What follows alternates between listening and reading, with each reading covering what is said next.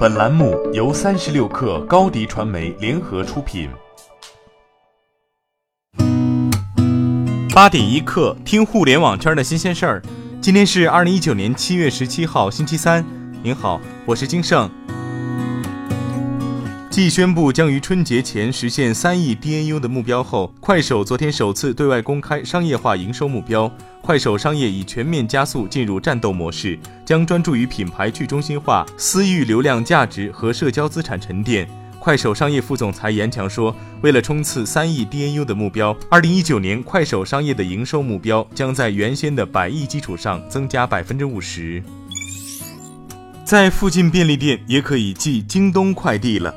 三十六氪获悉，京东快递近日上线门店代寄服务。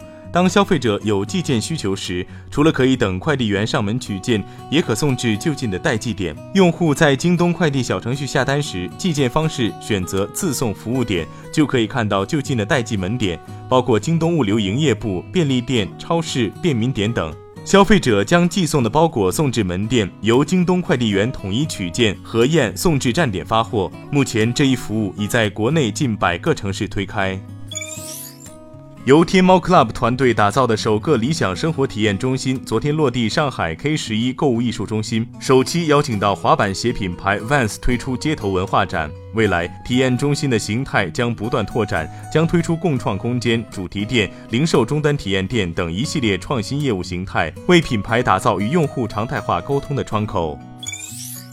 华米开始踏进华为的地盘，进军商务智能表。昨天，华米科技发布了新款手表 Amazfit GTR，引入传统表外观设计上的长处，同时保留了智能表监测心率、配速、刷公交卡、刷门禁等功能，并支持支付宝离线支付。除了俘获传统手表人群外，这款手表难掩华米更大的野心，给予华为争抢商务智能表的市场。当前，华米在运动健康领域已站稳脚跟，瞄准商务人群发力，在情理之中。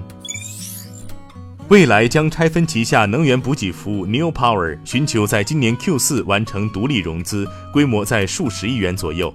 New Power 由未来创始人、董事长兼 CEO 李斌以及未来总裁秦力红、未来汽车电源管理副总裁沈斐等人牵头，可能将在未来两个月内上线独立 App。此外，New Power 将进行更名，最终名称尚未确定。相关知情人士透露，目前 New Power 有上千人团队，在中国大陆地区主要城市都开通了服务。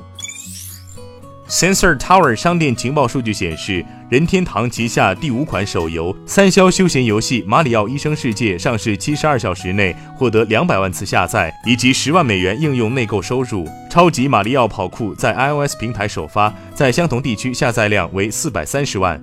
火焰文章英雄相同地区下载量为四百九十万。《马里奥医生世界》同期下载量仅为这两个游戏的一半不到。据美国知名政治网站 The Hill 报道，谷歌搜索团队产品经理大卫·蒙西斯日前证实，谷歌员工和第三方合作商可以通过谷歌智能音箱和语音助手收集用户谈话信息，称所收集的部分音频被用于开发语音识别系统，从而更好地适应各种语言、口音和方言。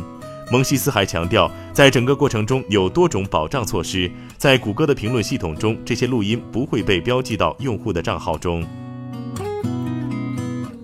好，今天咱们就先聊到这儿。编辑崔彦东，我是金盛，八点一刻，咱们明天见。